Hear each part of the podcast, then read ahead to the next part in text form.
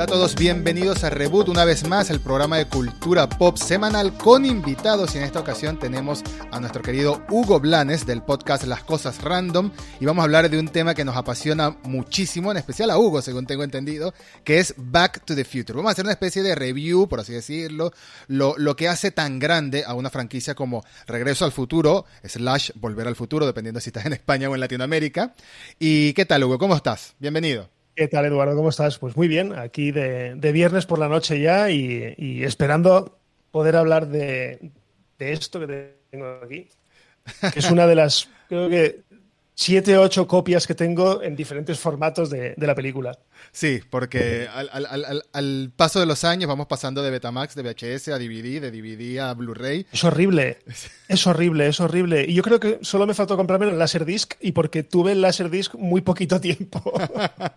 no, no, yo creo, yo creo que no lo sé, eso no tiene nada que ver con lo que vamos a hablar, pero a veces me pregunto, ¿ha, durado mucho el Blu-ray? ¿Será que viene algo después del Blu-ray o ya de aquí saltamos a digital solamente? No lo sé, pero no me gustaría porque precisamente eh, ayer eh, estaba hablando en el podcast, no tiene nada que ver con esto, pero Disney Plus va a poner las chicas de oro ahora próximamente. Sí. Y y me daba mucha rabia hace unos cuantos años porque era imposible encontrarlas en formato físico. Y es que ese es el problema, que vamos abocados a, los designios de, de, las grandes corporaciones estas. Porque, por ejemplo, Regreso al Futuro, yo creo que está ahora mismo en streaming, en, creo que está en Amazon Prime o en HBO, aquí en España por lo menos, solo la 1 y la 3. Sí. La 2 la dos está como, como a la venta, ¿sabes? Está en alquiler en Amazon Prime, pero no se puede no se puede ver en ningún sitio. Entonces, me da mucha rabia porque estamos a su merced. Sí, ese, es el problema. Ese es el problema de, lo de las plataformas de streaming. Aquí en Latinoamérica, durante mucho tiempo, estuvo Back to the Future 1 y 3, también casualmente 1 y 3 en Netflix. Pero la 2 apareció hace como dos meses, o sea, la, la, incluyeron y ahora están las 3, si no me equivoco. Pero era un lío, porque si querías ver la trilogía completa, empezabas por la 1, la 2 la veías por otros medios. De, otra manera. De alguna manera, sí. Podías comprarla en iTunes, por ejemplo. A eso me refiero, no sean mal pensados. También, también es verdad. No, no, no, no. no. y luego tenemos en, no la tenemos en MKV perfectamente con multidioma, no, no. A 1080, no, no. Sí, esa, no es por nada, pero la piratería, esa es la ventaja de la piratería, que eh, permanece en el futuro, no le hacen cambios.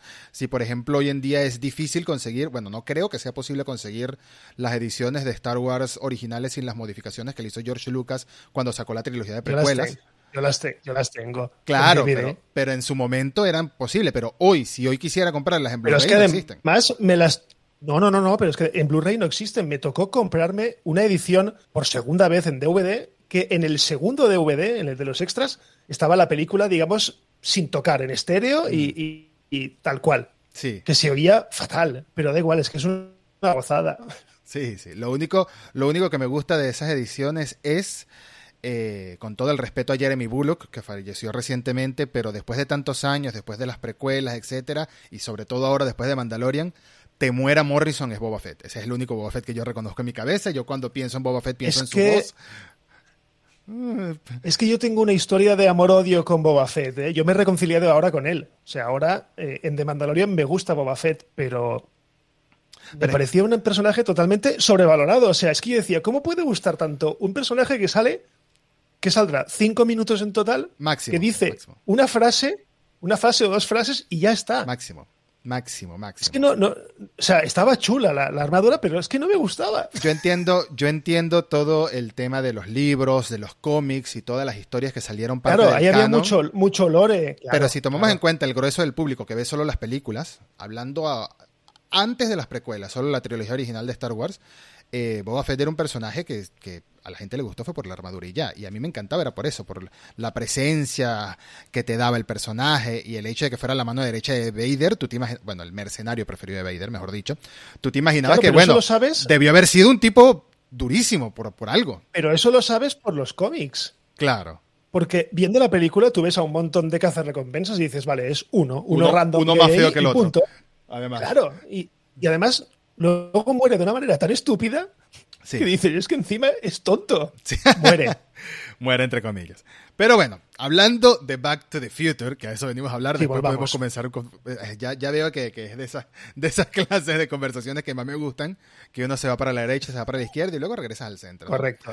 Pero es fantástico. Back to the Future, primera película estrenada en 1985, dirigida por Robert Qué Zemeckis. gran año, ¿eh? Qué gran año, qué gran década para las películas, incluyendo para las de terror. Yo sé que hay mucha gente que menosprecia los slasher, pero a mí me encantan los slasher. Viernes 13, Halloween, etcétera, son clásicos de clásicos. Y ciencia ficción, los 80 son, bueno, el 85 llegó Back to the Future y es una película que para mí es adelantada a su tiempo, fue adelantada a su tiempo y eso hizo que, a diferencia de lo que le pasaba a muchas, que hay veces que tú hablas de adelantada a su tiempo y piensas que es que no, no gustó porque era muy adelantada a su tiempo. No, todo lo contrario. Esta película fue innovadora, adelantada a su tiempo y por eso hoy en día la ves y la disfrutas como si fuera una película nueva. Da igual. Es que, enve- es que ha envejecido perfectamente. O sea, Sí. es que yo la considero, o sea, a mí me puede gustar mucho Star Wars, me puede gustar muchísimo Indiana Jones, El Señor de los Anillos, pero como Regreso al Futuro, yo creo que una película tan perfecta y tan redonda como Regreso al Futuro 1, Mm. yo creo que no hay ninguna película a día de hoy tan perfecta como esta. No. Y mira No. que tiene fallitos, porque tiene fallitos, pero es, es perfecta. Pero es que es perfecta en todo sentido. Es la química de los Todos. La química de los personajes. El argumento, ¿no? El viaje en el tiempo. Y hablamos, Hugo y yo hacíamos la, la previa, la previa privada del podcast antes de empezar a grabar, que estábamos como haciendo algunos pequeños, algunos breves comentarios. Decíamos que, que el hecho de cómo explicaban el viaje en el tiempo en la primera parte, ¿no? Hablando de la vamos, vamos por partes. Hablamos de la primera parte de 1985. El hecho de cómo explica Doc Brown usando al pobre Einstein, que se llama, ¿no? Del perro. Sí, al pobre Einstein, explica cómo es un viaje en el tiempo. Bueno, básicamente cualquier persona de, no sé, de 8 años en adelante, 9 años en adelante, va a entender lo que es un viaje en el tiempo de la manera que lo explica. Lo explica muy simplificado. Yo con siete años, yo con siete años te he de reconocer que, porque la vi en vídeo en casa, claro, Sí. ya no, yo con cinco años no me llevaron a verla, pero con siete sí que me hice con ella y la costaba un poco entender por qué salía el reloj con un minuto de adelanto. Ajá. En este caso con un minuto atrasado. Claro, Pero, no, adelantado, adelantado. adelantado, sí. Pero sí que es verdad que es, que es, que es muy sencillo. O sea, te hace algo que en teoría es complejísimo, te lo hace entender, vamos, a la primera. Sí, eh, o sea, lo simplifica mucho sin entrar en muchos detalles. Ya dijeron en Avengers Endgame que todo lo que dijeron ahí no era correcto hablando científicamente. Y no tiene que eso, pero eso es mentira. Eh, Claro. Pero, pero no tiene que serlo tampoco. Es ciencia ficción con comedia, con aventura. De hecho, Back to the Future, Regreso al Futuro, es una película de aventuras. Más que nada para mí es una película de aventura. Es una película de eh, que involucra un poco de comedia, un poco de romance, un poco de em, Sí. misterio también, ¿por qué no? Y por supuesto la lucha contra el bully, que al final creo que es el mayor mensaje es no dejarte pisotear por un bully, porque eso es lo que eso es lo que es Biff Tannen. Y el actor que eligieron para ser, bueno, el actor que eligieron para ser de todos los personajes es perfecto para mí también. Todos, todos, todos. Aunque bueno, tiene la gracia de esto, evidentemente lo sabrá todo el mundo, que, que Marty no iba a ser este Marty. Bueno, No iba a ser. al revés. Sí que querían que fuese Michael J. Fox, Sí. pero Michael J. Fox estaba muy atareado. Creo que eran cinco en familia. Es que no me acuerdo cómo se llamaba la serie esa. Yo no la he visto nunca. Una serie de esas de los 80 muy Sí, no sé si cinco en familia. De hecho, una de las cabeceras de, de WandaVision homenajea precisamente Ah, sí. a esa serie. Sí, la de los Creo 70. que fue an- Sí, la de los 70. La de los 70, sí. ¿70 Sí, sí. o 80? La de las Bueno, 80. no me acuerdo. la de los 80 se siente muy Full House. Que obviamente Sí, sería el sí que es chiste. verdad. Sería el chiste por Pero las hermanas era, pero, también. pero- pero creo que era un mix de las dos, ¿eh? Puede porque ser. al final... Sí, porque sale eso del cuadro que sale al final, eso es de la serie de, de Michael J. Fox. Ah, bueno, bueno. Michael J. Fox iba a ser otro, eh, Marty McFly iba a ser otro actor, pero terminaron contratando a Michael J. Fox. Christopher Lloyd como Doc Brown, eh, un Doc Brown mucho mayor a la edad que en realidad tenía Christopher Lloyd en ese momento, porque tú ves a Christopher Lloyd ahorita y pensarías que ahorita es que tiene esa edad, Claro, ahora es, ahora es mayor. ahora es que es mayor, yo, sí. yo- yo me acuerdo además, hace, ¿qué hará? Tres, cuatro años, eh, Jimmy Kimmel, el, el TV host este, de, Sí. de este- el- como el Buenafuente de Estados Unidos, eh, los trajo a los dos y es que está muy mayor Christopher Lloyd está muy mayor. Lo que pasa es que ahora se han como igualado. Sí. ¿Sabes? Tú veías a Christopher Lloyd y decías, qué mayor es, al lado de Marty, qué mayor, pero no. Pero no, no, creo que tenía como 40 años, algo así, era, era joven. O sea, no era de la edad que te, que te hacían entender el científico loco de, no sé, de 60. No, lo que pasa es que llevaba un pelucón, un pelucón blanco. Claro, él realmente creo que su pelo es el del pasado, el del 55. Ah, bien, sí, tiene sentido. Sí, tiene sentido sobre todo porque viajaban mucho con 55 y 85, obviamente habían 30 años de diferencia para el personaje, que se supone que en el 55 ya era científico, ¿no? Entonces, había mucho, había mucho, un rango temporal que abarcar muy grande con el personaje.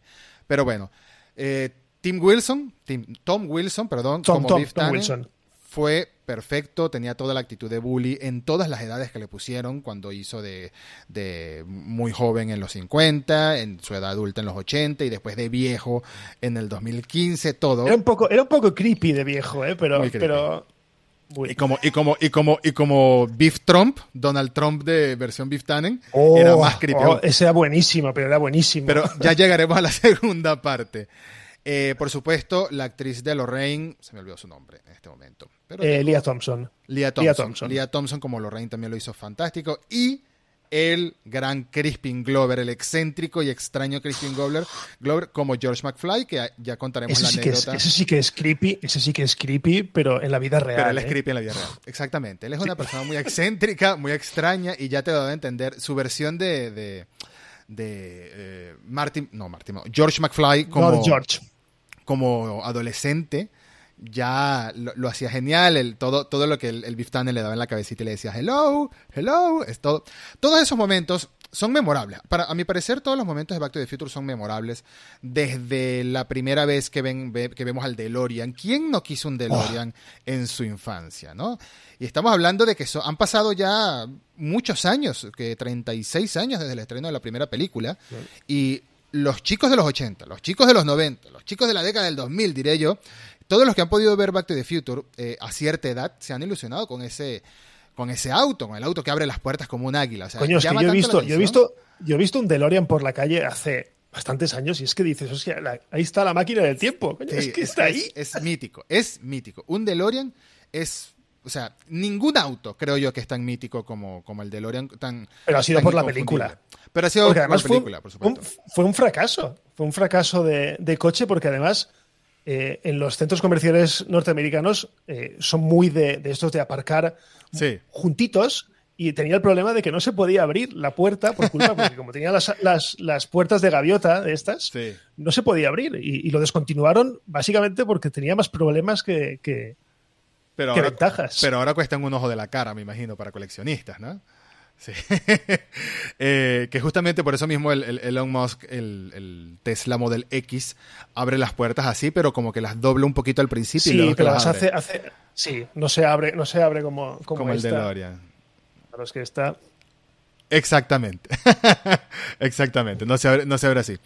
Em, ahora, Back to the Future 1 es un viaje que comienza con una relación de un adolescente con un científico loco, el cliché del científico loco, del genio que, que, da, mal rollo a veces al principio. La pregunta es, ¿por qué estos dos eran amigos? No importa, da igual, eran amigos. Yo, siempre me lo he preguntado, ¿por qué una persona de, de que tendría 17 años? Sí. Porque ahí se supone que Marte tiene 17 años, está en el instituto. Sí. Y es, amigo de una persona de 50. Sí, bueno, es como el vecino, el vecino curioso que te veía haciendo tus experimentos y empezaste a dejarlo entrar, supongo. Que sé claro, pero tampoco sabemos si vivían cerca ni nada, porque sí. Eh, iba en patín, iba en patín. Pero eso, Marty. Sí, claro, iba en patín, pero a, su casa, que, que, en teoría su casa en el pasado era más grande y esto era como un cobertizo porque estaba como medio arruinado. Sí, Sí, se nota que perdió todo el dinero de su familia y todo su dinero. lo dice, lo dice. ¿eh? Lo dice, haciendo sus experimentos. Pero mm, todo comienza con el primer viaje en el tiempo, la primera vez que, Doc, Doc, revela el DeLorean, hace la prueba, vienen los asesinos, creemos que lo matan, o técnicamente sí lo matan. Aquí, por supuesto, estamos hablando de una saga de películas de 35 años que la estamos celebrando, no estamos haciendo un análisis sin spoilers. Aquí va a haber spoilers por montones. Porro, por, por, favor. por, favor. O sea, si no la has visto, hazle pausa y date un, date un gusto y hazte un favor y anda a ver las tres películas. Sal, de, ese, sal de ese búnker donde has vivido los últimos 35 años. Sí, exactamente. Exactamente. Eh, comienza con un viaje al pasado, comienza yendo a 1955, básicamente por accidente. Por accidente, porque Marty se escapa con el DeLorean y acelera está hasta... La está la fecha puesta. Está la fecha puesta y acelera a 88 millas por hora, que él claro, porque no tenía idea. El plan de Doc... No, pero el plan de Doc era ir al futuro. Lo que pasa es que cuando está enseñándole cómo funciona el... Mm. Eh, el, el tablero, esto, la, consolita esa marca, Sí. marca el, el 5 de noviembre de 1955, creo que es. Sí. Y Ya, ya que va. termina yendo al pasado, termina encontrándose con su madre, termina eh, gustándole a la que sería su madre, lo cual es bastante creepy también. Tiene, tiene muchas cosas que hoy en día no sé si incluirían en una película.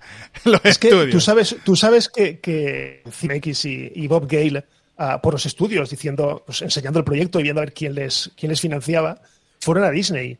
Y a Disney le molaba la película, pero hasta que llegaron a la página de, de que una madre besa a su hijo. Y dice, bueno, Sí. pues esto, Ya. esto o lo cambiáis o, o aquí nos lo hacemos. Sí, sí, no, no, no, no- se pasaron con este, este comentario. Este, esto está demasiado ya muy creepy, muy un poco incestuoso, pero se supone que era la gracia de la película de que Marty, o sea, para mí es, es algo muy inocente y es algo muy bien es- hecho. Pero yo creo que eso es ahora.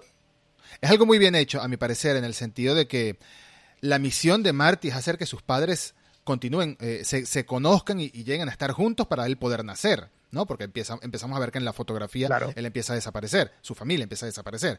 Entonces, Claro, porque él, él- él inter- él interrumpe como, como el continuo.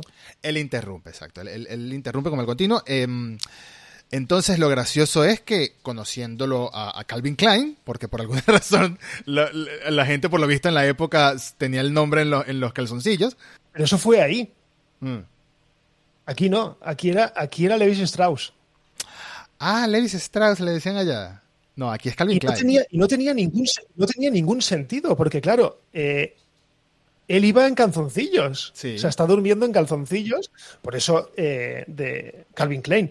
Pero como se ve que aquí aún no había llegado eh, el tema de Calvin Klein, no había entrado muy fuerte la marca, lo cambiaron y pusieron Levis Strauss y se, y se pasa toda la película llamándole eh, Levis Strauss. Qué raro. Y nunca hicieron una reedición con el nombre de Calvin Klein.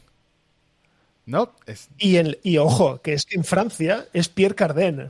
Es peor todavía. sí, tiene, tiene toda la cara Michael J. Fox de poder llamarse Pierre. Toda la cara. Sí. Corre- correcto. Entonces llega Calvin slash Levy eh, y se encuentra con, con su madre. Interrumpe ese primer contacto que tenían este, George y Lorraine. Y a partir de entonces empieza la misión de, de volverlos a encontrar. Entonces tiene parte de gracia, tiene mucha gracia, mejor dicho, esa, esa intromisión y cómo, cómo cambia su futuro sin darse cuenta simplemente por el hecho de, de viajar al pasado, algo que han hablado incontables películas desde entonces, pero la manera de comedia en lo que la toca esta película es lo que lo hace tan especial. Después tenemos el encuentro con el Dr. Brown, con el Doc Brown, convencerlo de que viene del futuro, explicarle. esa parte es, es- es tan buena, esa parte es tan buena. Por eso, por eso me gusta, como dice Hugo, que es una película redondita, ¿no? Tiene, tiene, tiene todo perfecto desde principio a fin y tiene un inicio y un cierre. Yo no creo, bueno, no sé si tú has averiguado al respecto, seguro esto es información pública y sencillamente no lo googleé.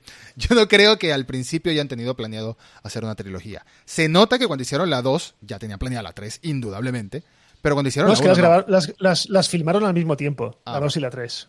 pero la 1, No, cuando, cuando grabaron la primera, eh, directamente se acababa así, con un cliffhanger, pero no, no un cliffhanger de continuará, sino un cliffhanger de, bueno, se van al futuro y ya está. ¿Sabes? Era con aquella frase de a donde vamos no necesitamos carreteras, pero no tenían previsto. Lo que pasa es que, claro, la película fue el bombazo que fue claro. y dijeron, pues vamos a hacer las, las- vamos a hacer la trilogía entera. Y grabaron las dos siguientes seguidas. Sí. Por eso, de hecho, eh, ahora damos un pequeño saltito temporal. Cuando en el cine proyectaron la, la segunda entrega, al final había un tráiler de la tercera, Ah, cierto, había leído eso, había leído eso. Pero es que fíjate, estoy viendo porque aquí... ya estaba hecha. Estoy viendo aquí que tuvo un presupuesto de 19 millones de dólares e hizo en taquilla casi 400, que para la época debió haber sido un bombazo como Avengers casi. y que, y que luego la reestrenaron cuando hicieron la. Claro, entre la 1 entre la uno y la 2 pasan. Cuatro años. Cinco años o cuatro años. Pues la volvieron a estrenar y recauda más. Si miras en, en la página web esta de, de Box Office, mm. eh, sale el reestreno que se volvieron a forrar. se volvieron a forrar, es que no es para menos. Em, y de hecho, yo las, yo las volví a ver en el cine. Eh, esta es una anécdota curiosa porque hace. Si pasamos a la 2 ahora, ¿vale? Eh, eh, el. ¿Qué fue? El 21 de octubre del 2015. Wow, qué, memoria. aquí en España. Sí, pero porque, porque es la fecha en la que Marty llega al futuro. Claro. Pues se proyectaron en. yo me fui a Valencia a ver las tres de golpe. Ah, qué maravilla. Seguiditas, qué maravilla, qué ambientazo. qué nostalgia. Hoy en día tenemos muchos años, bueno, hoy en día no, tenemos muchos años ya, más o menos de 2015, 2014, calcularía que empezaron los 80 a ponerse de moda otra vez, entre comillas, tanto en, en la cultura pop como en las, o sea, hablando de películas, hablando de series, hablando de música incluso, están saliendo muchísimos músicos que hacen música con sintetizadores, todo muy ochentoso, eh, salió Kung Fury, que también empezó a catapultar todo esto de, la onda ochentosa otra vez. Kung Fury, para quien no lo sepa, o Kung Fury, como le quieran decir, es una película, en realidad es un casi cortometraje de 30 minutos que fue financiado en Kickstarter y fue ultra mega exitoso y tiene música de David Hasselhoff, que el video musical nada más, nada más el video musical es una maravilla, búsquenlo en YouTube. Em, bueno, Hoy en día, cuando vemos Back to the Future, es, nostalgia pura también, porque se suma a todo eso de, los 80, se suma, y, las compañías se han sabido subir al, rollo, ¿no? Nike sacó las zapatillas de, Marty McFly del futuro, sacó una edición especial que se, se, amarran solo, ¿no? las, agujetas se amarran solas. No, creo que no se amarraban solas. Se apretaban, sí, pero eran, eran muy poquitas. ¿No? No, pero valían una pasta además. me acuerdo que valían 250 dólares o algo así. Y esa es la que no se apretaba. Pero, llegaron a salir unas que se apretaban solas. no, me acuerdo si era un. Entonces sería nada más un prototipo. Yo sé que las presentaron. O lo hemos, soñado. Lo hemos soñado y ya está. o es un deseo. Es un deseo no tener que amarrarte los zapatos más nunca. eh, eh, Mattel hizo magia con el hoverboard, debió vender un montón de dinero también con el hoverboard Mattel. Ah, pero es que tú, tú, fíjate el salto de la primera a la segunda, mm. la cantidad de marcas que entraron. Porque es que si te pones a pensar, o sea, hasta el robot aquel que hace las fotos de cuando Biff se pega la leche contra el juzgado, sí. es USA, Today, o sea, es que hasta el periódico. Sí. Ahí también Steven Spielberg quiso meter más easter eggs de sus producciones también. Steven Spielberg es productor de la película. Y vemos a Tiburón, no sé, 13, algo así era la parte, Tiburón 30. Tiburón 19 y, dirigida por su hijo. Y dirigida por su hijo, claro.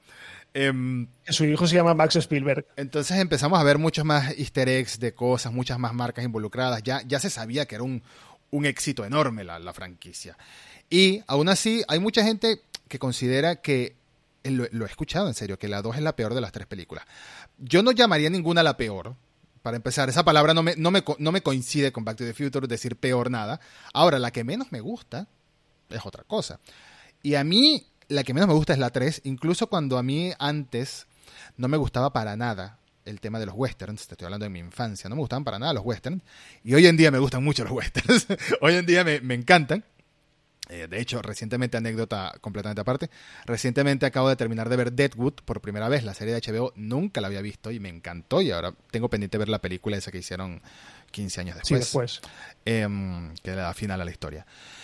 Pero la 3 sigue siendo como la... Lo que pasa es que la 3 es ya muy, muy, muy Hollywood, ¿no? Muy Hollywood clásico, muy un... es que se, nota más...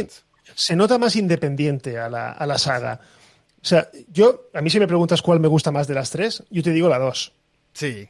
Pero yo, te digo la dos porque, porque eh, bueno, hablamos un poquito de ella, pero bueno, él viaja al futuro, cambia algo, bueno, no se cambia, se compra un almanaque que todos hemos deseado, todos hemos deseado tener ese almanaque para forrarnos. Sí, es que, es que, es que, lo que hizo Marty es algo que queríamos todos.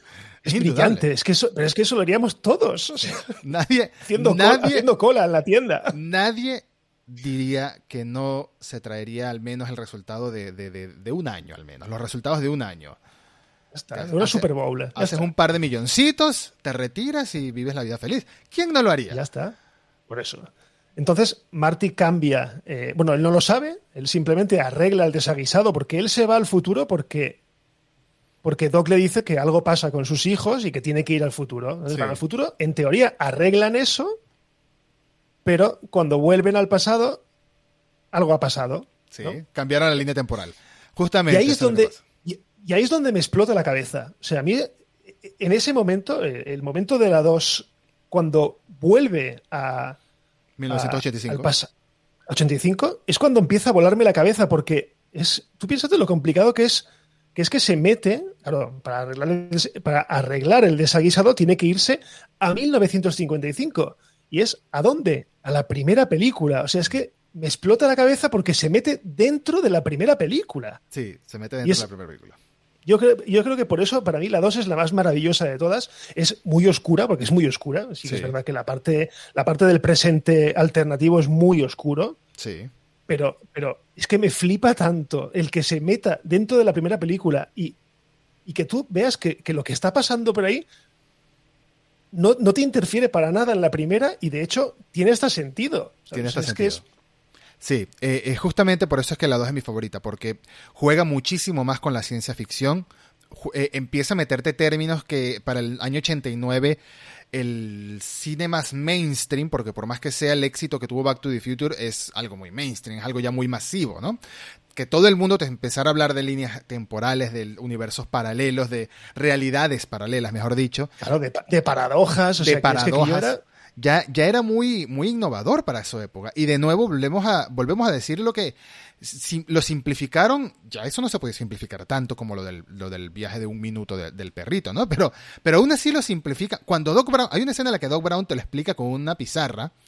Tú dices, ah, ok, entiendo, entiendo. Está el mismo pasado pasado de 1955, está el mismo futuro de 2015, pero cambió algo en el medio, ¿no? Claro. ¿Y qué es lo que cambia? Bueno, que eh, Biff Tannen viejo, este, con su bastoncito con forma de puñito, que me, me pareció genial ese detalle, eh, Biff Tannen viejo se encuentra con Griff Tannen, que es su nieto, que es el mismo obviamente. Aquí ya estamos, aquí, aquí ya está la moda de, de usar el mismo actor para varios personajes, eh, en plan Eddie Murphy con, con, con los De muchos eso, de personajes. eso hablaremos luego en la 3, porque una de las cosas que no me gustan es precisamente eso, pero solo en la 3. Solo en la 3, porque por Mad Dog. Bueno, ya, vamos, vamos por parte. No, no. Vamos por parte, vamos por parte. Em, entonces, ¿qué es lo que hace? Me pareció que la excusa de viajar al futuro para solucionar un problema de los hijos tan menor me pareció un poco, un poco rebuscado, un poco Doc metiéndose en, en algo que normalmente no haría. Él está cambiando el futuro en ese sentido. Él está cambiando Claro, el, pero, el futuro de sus hijos. Y bueno, dice, pero, bueno, están dándole, pero están dándole continuidad al cliffhanger de la primera. O sea, por supuesto. directamente lo, hici- lo hicieron por, por, por, por decir algo. Y Mm. al final resulta que fue el hilo conductor de la, de la- del, del primer tercio de la película. Del primer tercio de la película, Que exactamente. de hecho, ojo, tuvieron que volver a rodar porque de la 1 a la 2 cambia su novia, cambia Jennifer Parker, Claro, claro, se cambia por la, la- la actriz de Karate Kid, que se me olvidó el nombre. por. Elizabeth Shue. Elizabeth, Shue. Shue. Sí, Elizabeth Shue. Este, hoy estoy mal con los nombres. Yo, yo siempre me acuerdo de los nombres de todo, pero hoy estoy terrible. tenemos entonces este viaje al futuro, tenemos que Biff Tannen eh, encuentra el almanaque, se acuerda, por supuesto, de haber visto, eso fue una escena clave, de haber visto el DeLorean boleando, y bueno, viaja al pasado, el pasado bien pasado, a 1955, convence a su versión joven de que es el mismo, y aquí empezamos a cambiar la realidad. le, tarda, le tarda mucho, tarda mucho en convencerlo porque es muy tonto. Es muy tonto, es muy idiota. Él, él- él como que deja de ser idiota cuando se hace viejo. Es, es la única manera de que deje de ser idiota. Sí. Pero aquí tenemos una película mucho más oscura, como dice Hugo. Sobre todo porque hay un detalle. Cuando ellos viajan, cuando solucionan el problema de los hijos, que el hecho de que los dos hijos de Marty, de Michael J. Fox, de Marty, sean Marty también, Sean, sean Marte también. súper gracioso. Este, también te empiezan a meter otra cosa que en la primera no pasa, que es lo de gallina, ¿no? Lo del detalle de que a Marty le explotaba la Claro, cabeza, se le llamaban ahí, gallina. ahí ya, ahí ya fue para darle continuidad entre la 2 y la 3. Sí, por supuesto. Eh, también tenemos el hecho de. Por cierto, creo que el, el- el jefe de Marty en el futuro es Flea, el bajista de Red Hot Chili Pepper. Sí, si no me equivoco. totalmente. Sí, ¿verdad? que ha aparecido como en tres películas random en su vida. Lo que, pasa, lo que pasa es que el joven sale solamente en, en la escena del final de todo, cuando están con los coches en paralelo y, y, lo llama gallina. Cierto. Pero solo, solo se ve ahí de, joven. A mí me costó muchísimo darme cuenta que era él. ¿eh? Cierto, cierto, tienes razón. Eh, solucionan el problema de los hijos, solucionan, eh, vuelven a buscar a Lorraine, que la dejaron por alguna razón dormida en un callejón, lo cual es muy gracioso también eso. Eso es muy, es muy creepy, eso, la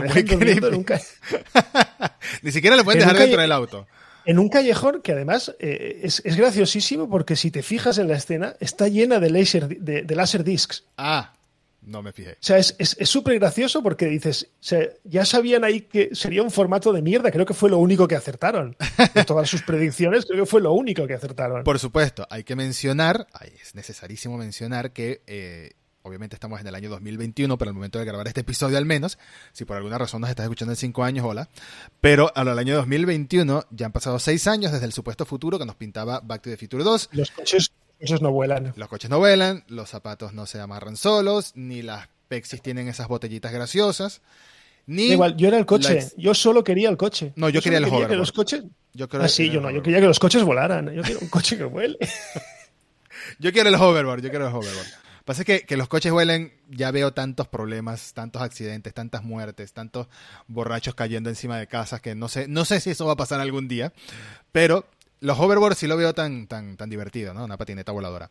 Ahora, viajan al pasado otra vez. Viajan al pasado, o mejor dicho, al presente, que es 1985, y nos encontramos una realidad alternativa en la que, obviamente, han pasado 30 años desde que Biff Tannen tiene el, el, el almanaque, sigo diciendo el calendario, el almanaque, hizo un montón de dinero, se convirtió en una especie de parodia de Donald Trump, que hay que, hay que, hay que ver lo que es que en el año 89 ya habían parodias de Donald Trump.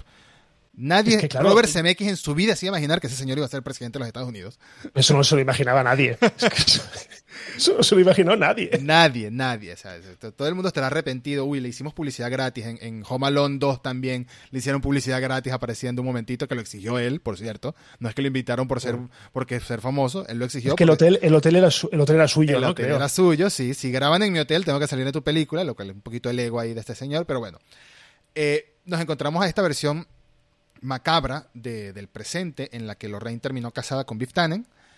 Pero lo más importante es un detalle que pasamos muy por alto. Bueno, mucha gente pasa por alto y el mismo Marty pasa por alto.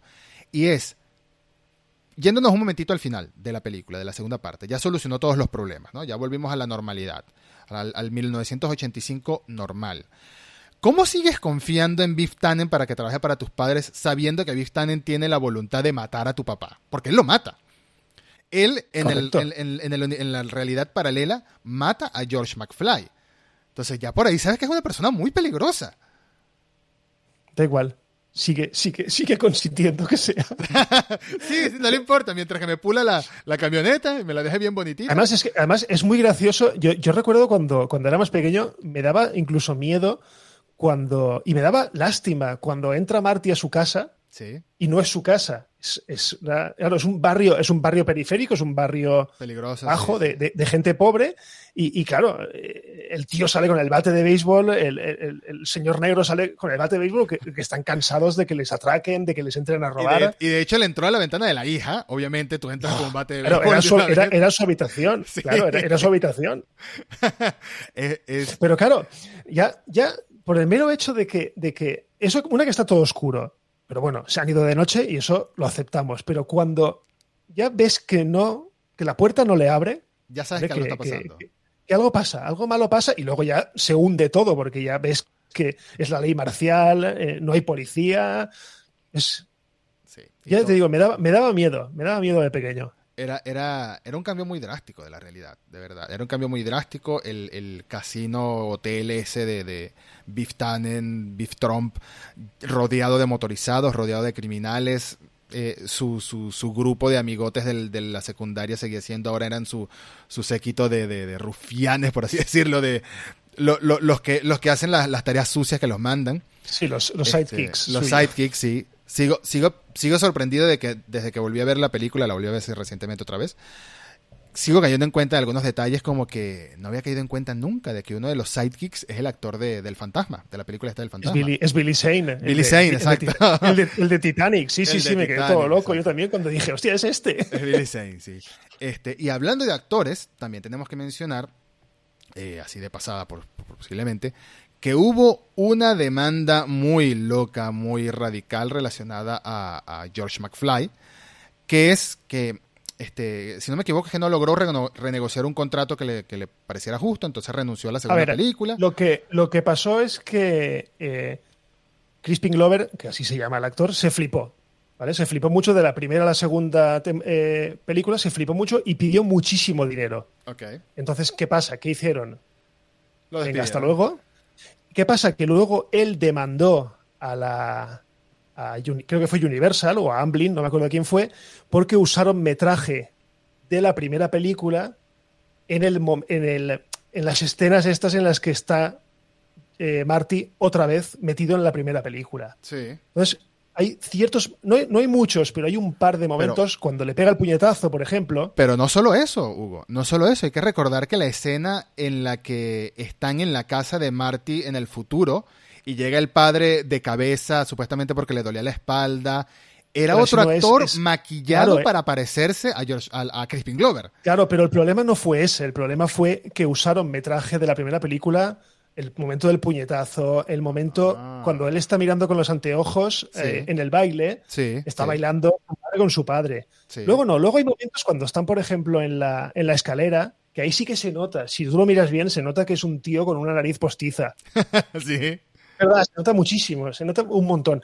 Pero el problema está en que usaron metraje suyo y él no había dado, en teoría, no había dado el consentimiento para, para eso. Claro, claro. Entonces fue una demanda que aparentemente este, cambió un poco las reglas del juego en Hollywood a nivel de, cómo funcionan los derechos de, del uso de rostros, el uso de... Benefició mucho a los actores, pero en parte le condenó la carrera a Crispin Glover porque nadie lo quería contratar por muchos años. Si, si no es hace poco que, le empezaron a contratar otra vez.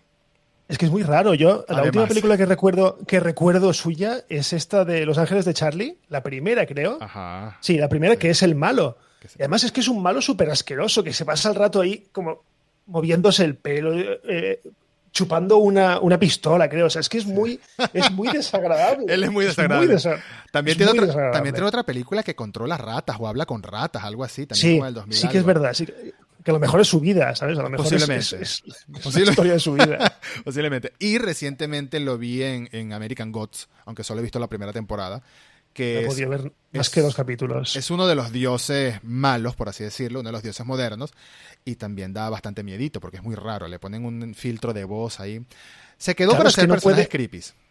Efectivamente. Se quedó. Pero bueno, qué bueno que le estén contratando otra vez. Pero al principio fue un lío muy grande. Eh, le arruinó la carrera a Crispin Glover después de que él había arrancado con Slasher. Incluso sale en viernes 13 parte 4. En viernes 13 parte 4 sale haciendo unos bailes muy extraños, que también hay otra anécdota gracias ahí. Si buscas en YouTube la escena, buscan en YouTube la escena de Crispin Glover bailando en Viernes 13 parte 4. Creo que la he visto, creo que la he visto. Este, hace unos bailes muy extraños y una música de fondo que no coordina nada, lo cual lo hace ver más raro aún. Pero es que el problema fue que al principio la canción que él pone es Back in Black de ACDC. Y él está bailando, entre comillas, al ritmo de Back in Black de ACDC. Pero después ACDC no concedió los derechos entonces cambiaron la canción y ahora no coincide para nada los movimientos raros del tipo, porque de por sí eran movimientos raros, con lo que está sonando de fondo y es, es una cuestión muy, muy absurda. En fin. Pero claro, tú, pero tú analiza una cosa, o sea, a este tío lo condenaron, pero es que este tío denunció a Spielberg. Denunció a Spielberg, sí. Es que denunció a Spielberg, o sea, es que eres tonto, o sea, estás denunciando a, Dios. Sí, sobre todo en esa época, ¿no? La época donde Spielberg está en pleno auge la película es de Amblin. La película ya es de la productora de, Spielberg, de Kathleen Kennedy y de Frank Marshall. O sea, son del trío Calavera que, que, dominaban todo. O sea, todo el cine de entretenimiento era de Kathleen Kennedy, de Steven Spielberg y de, y de Frank Marshall, igual que fue Los Goonies, por ejemplo. Además, creo que del mismo año. Sí, sí, sí, sí. Está, está demandando a los titanes de la industria. Así que ganó la demanda, sí, perdió la carrera en gran parte, en gran parte. Ahorita es que lo están volviendo a dejar actuar, pero por mucho tiempo este no, no, no se desapareció, se desapareció tan sencillo como eso. Y es una lástima. Este, pero bueno, volviendo a la película, volviendo a Back to the Future parte 2, tenemos una escena en el casino, en la habitación de, de, Biff, que, te, te, ponen un Biff tan desagradable, no solo por la manera de vestirse, no solo por el peinado este, que se está como quedando calvo, pero al mismo tiempo se lo deja de ladito y tiene como, no sé, está como que no se ha bañado en mucho tiempo. Más gordo, por supuesto, semidesnudo, con una bata, La- en una tina madre- con la madre con-.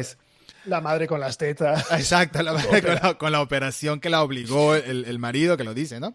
Que además, fíjate en una cosa, porque es súper curioso, esto es- no es ninguna anécdota, pero hay una escena que se repite en las tres películas, ¿Cuál? que es que a él le pasa algo, está Ah. en la cama y le habla a su madre. Sí, cierto. Dice, "Todo tranquilo. La primera es su madre de joven, la siguiente es su madre. Estás a salvo en la planta no sé cuántos. Dice, la planta 24 o en la planta 27 o algo así. Sí, sí, y en sí. la tercera también es otra que también suena como su madre. Que también suena como suena. Y es sí. gracioso porque hacen la misma escena en las tres películas. Sí, la, la- la película está llena de ese tipo de, de detalles que. La saga, perdón, está llena de ese tipo de detalles que, que hacen que, como digo, que hacen que sea lo especial que es y lo buena que es. Para mí, lo mejor de la segunda película, sin lugar a dudas, y es para mí lo mejor de la trilogía, incluso lo que más me gusta, lo que más disfruto y lo que me parece más una genialidad, es lo mismo que has dicho tú hace, hace un ratito, que es el hecho de que viajen al pasado y se metan en la primera película y que estén dos Marty McFly al mismo tiempo haciendo dos cosas distintas y no pueden chocar el uno con el otro. Uno Claro, no de pueden ellos obviamente lo sabe. porque- claro, no pueden cagarla porque se jo- joden la primera película y lo joden todo. La tensión, siempre, tú hablabas de la tensión al momento de, unir los dos cables para que pueda viajar Marty al presente de nuevo. Esa fue la, mega escena de tensión de la primera película. En el caso de la segunda película, para mí la tensión es Marty intentando tomar el almanaque del auto de, de, de Biff sin que se dé cuenta, mientras volaba, mientras flotaba en, en la hoverboard, ahí sujetándose de... Dentro, dentro, dentro del túnel, esa, escena es túnel. muy, Toda esa es- escena es es muy mítica. Y por supuesto es mítico también que termine lleno de, de estiércol Biff Tannen otra vez. Por supuesto, otra vez. En las, en las tres películas las acaba lleno de estiércol. Eh, eh, es glorioso, es glorioso. Y una cosa, una cosa que no hemos, que no hemos mencionado y que yo creo que es un personaje más es el musicón que se sacó Alan Silvestri de, de la manga, porque Sí. la banda sonora de Regreso al Futuro es un personaje más, o sea, es que es, es brillante. O sea, Sí. es que Es fantástica. La banda sonora de Alan lo mires por donde lo mires. la canción es inconfundible. Y eso es algo que. Eso es algo que no pasa tanto hoy en día, ¿sabes? Que haya una banda sonora que se relacione tanto a una película. Por ejemplo, Avengers. Avengers tiene una canción que ya la conocemos después de tantas veces que la hemos escuchado, pero que sí- precisamente es de Alan Silvestri. y que precisamente es Alan Silvestri. Pero al principio, si tú veías Avengers 1, veías Iron Man 3, veías Capitán, no hay una canción que tú identifiques como la canción de Marvel, ¿no? No hay ninguna, un ninguna película, ninguna película de Marvel, salvo los Vengadores al final por, por, por agotamiento, por Sí. haberlos escuchado tantas veces, ninguna película de Marvel tiene, tiene un- una banda sonora memorable. No. De hecho, hasta tienen el error de que lo lógico sería que, por ejemplo, Iron Man en las tres películas fuese el mismo compositor y no, cada uno es, cada película es de uno y cada uno hace la, la- la música que le da la gana. Con Thor lo mismo, con Capitán América lo mismo. Entonces, No, no, no hay, no hay eso- y eso es raro, porque uno siempre este, relaciona una banda sonora a una película, a una saga, y a una saga tan grande como se ha convertido el MCU, el universo de Marvel, eh, es raro que haya tardado tanto tiempo en eh, estandarizar una canción, que es la de los Avengers, y que solo suena en las películas de los Avengers, que quién sabe cuándo volvemos a tener otra película de los Y la, Avengers. del y la del opening de Marvel Studios, que incluso la han cambiado con los años, pero al final, desde hace cinco o seis, estamos con la misma. Sí, Pero es que ni siquiera se han puesto de acuerdo con eso. Y, y es una pena, porque al final. eh, Superman, por ejemplo, la de El hombre de acero, no Sí. Superman la vieja. El hombre de acero sí que relaciono muy bien la musiquita. Sí, Sí. que sí que más o menos la, la- la podemos localizar. Pero a mí de, de, de Marvel nada. MCU, De Marvel nada. Y, y es una pena de verdad porque durante muchos años las franquicias y las sagas más grandes de cine han tenido una o dos canciones que las identifiquen. En Star Wars, por supuesto, tenemos la, el opening, tenemos la, la marcha imperial. En, en Indiana Jones, por supuesto, también tiene su propia canción. Hasta Depredador tiene una canción de Alan Silvestri, que es legendaria, Terminator, todas, todas, todas las franquicias más grandes tienen una canción que las identifica. Y, Pero porque pasó, pero porque pasó de, de música eh, protagonista a música que simplemente acompaña. Sí, la música de fondo. Sí, tienes razón. O sea, tú le quitas la música a Star Wars, le, quitas la música, a, por ejemplo, a Regreso al Futuro, en el momento en el que sale el DeLorean del camión, Mm. y es que no tendría, y, y simplemente son cuatro notas cuando estás saliendo del camión. Sí. Pero a ti ya se te pone la piel de gallina solo oyendo la música. Sí, Sí, e, e, es, eso a, día, de hoy eso no pasa. Es parte de la columna vertebral de la película, de toda la franquicia, de todo, de todo Volver al Futuro, de todo. Sí, porque sabes que cuando, que cuando suena la música, el, el, el, tema oficial o el tema principal es porque va a hacer un viaje en el tiempo. De hecho, lo hace. Cada vez que hace un viaje en el tiempo, suena esa musiquita. Sí, sí. Sí, sí, eh, eh, acompaña a la perfección y le, y le da más epicidad, le da más, más, ah, más todo, más energía, más, más importancia a la escena.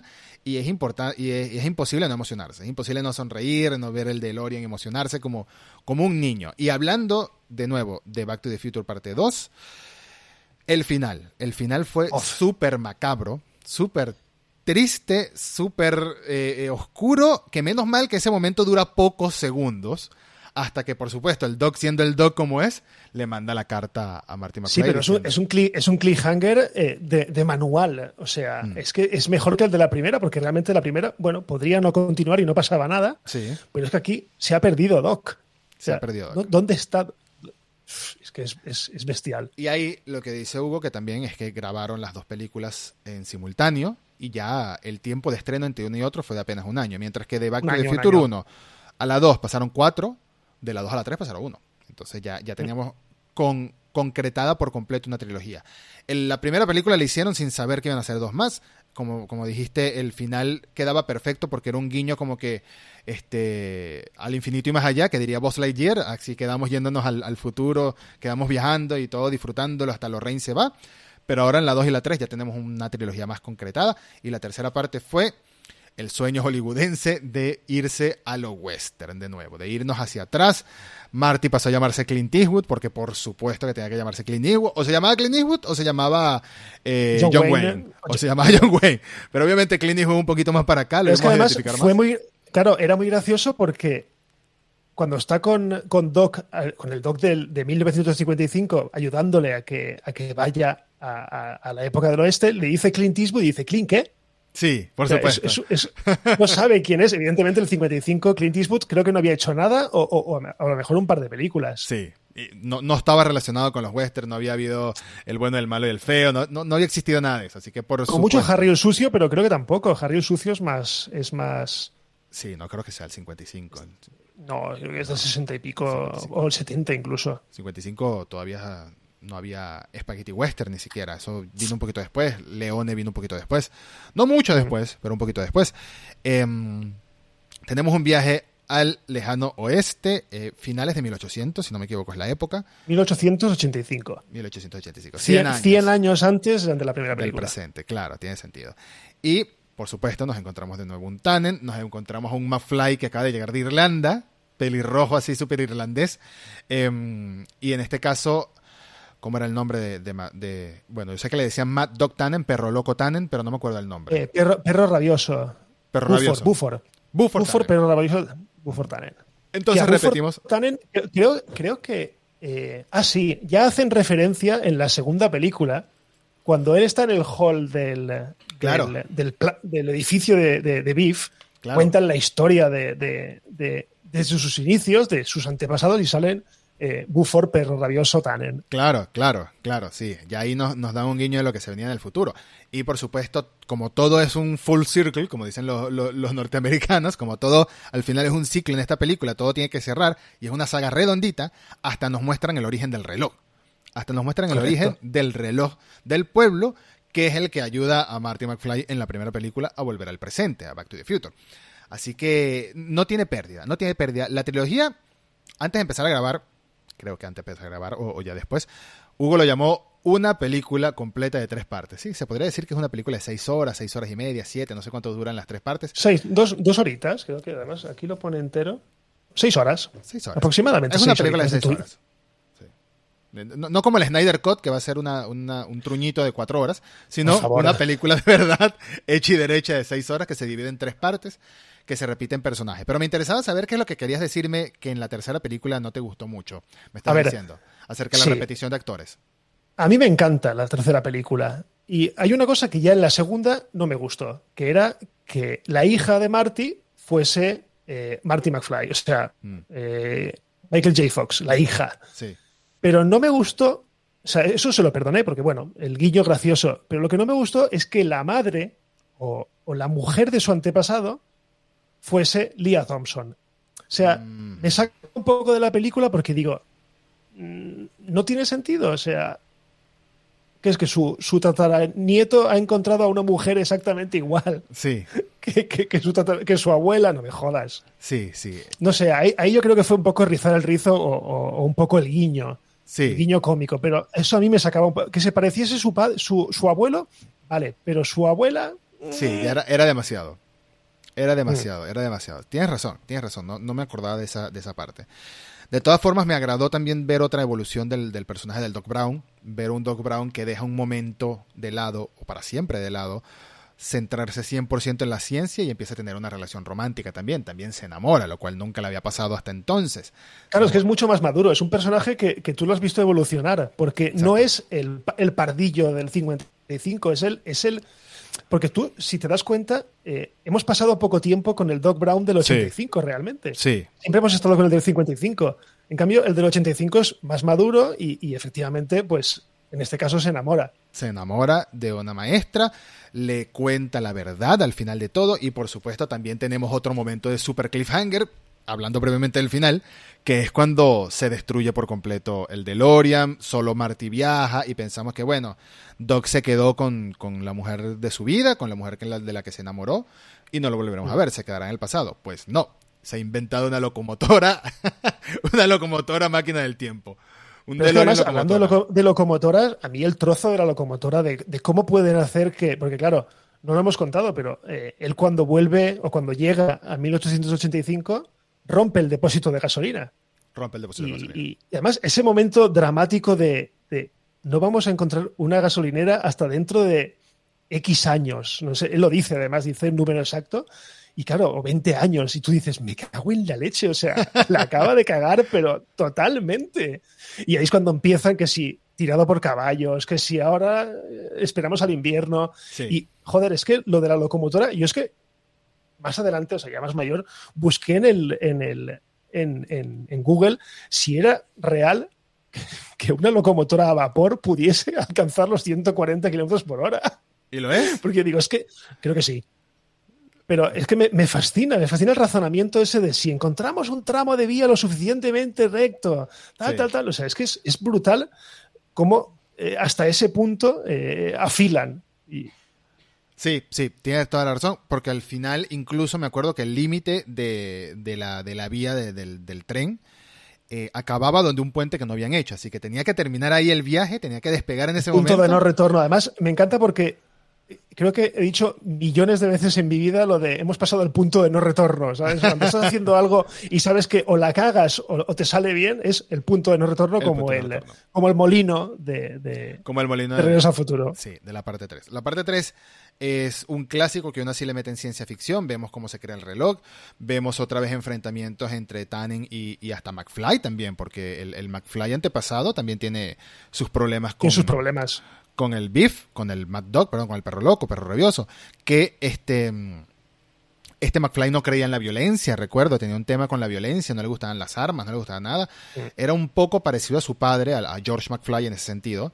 Este, pero bueno, me imagino que también en otro, en otro, en otro mundo ideal, quizás este McFly hubiese sido Crispin Glover en lugar de Marty McFly. Hubiesen puesto a, su padre como antepasado en lugar del mismo, quizás. Pero obviamente, si nos vamos a tantas generaciones atrás, no, no, no está de más que usaran al mismo Marty McFly como. Al mismo, al mismo Michael J. Fox, sigo diciéndole Marty McFly cuando quiero decir Michael J. Fox, al mismo Michael J. Fox como, como su antepasado. Eh, además le das un origen, ¿no? McFly, Mac, ya, ya sabemos que viene de, Irlanda, de estos lugares. Eh, le das un el sombrerito, además, el, sombrero irlandés. El sombrerito irlandés, por supuesto. Y este, nos cuentan que llegaron en la época de la migración masiva en búsqueda del oro, básicamente, a Estados Unidos. Claro. Así que todo, todo, tiene, todo tiene su principio, todo tiene su final, y esta, esta trilogía empieza de una manera y termina en lo que parece ser una manera completamente distinta en la parte 3, pero al final cierra dejándonos un inicio y un final, todo conectadito, todo perfecto. Termina realmente como la primera, o sea, una máquina del tiempo yéndose y ya está. y, gracias a Dios, pues nunca han hecho una cuarta. me- no, no, que no la hagan. Ya a estas alturas no. Qui- quizás No, si no, lo hubiesen de, hecho, hecho, antes. de hecho, Bob Gale, el, el guionista, lo ha dicho. Dice, mientras yo esté vivo, está muy mayor ya, pero mientras yo esté vivo, nunca van a hacer una cuarta parte de Regreso al Futuro. Porque es que además, tampoco se concebiría una, Regreso al Futuro sin, sin Michael J. Fox o sin eh, Christopher Lloyd. Lo siento, pero. Y, Mike- y Michael J. Fox está muy jodido, por Sí.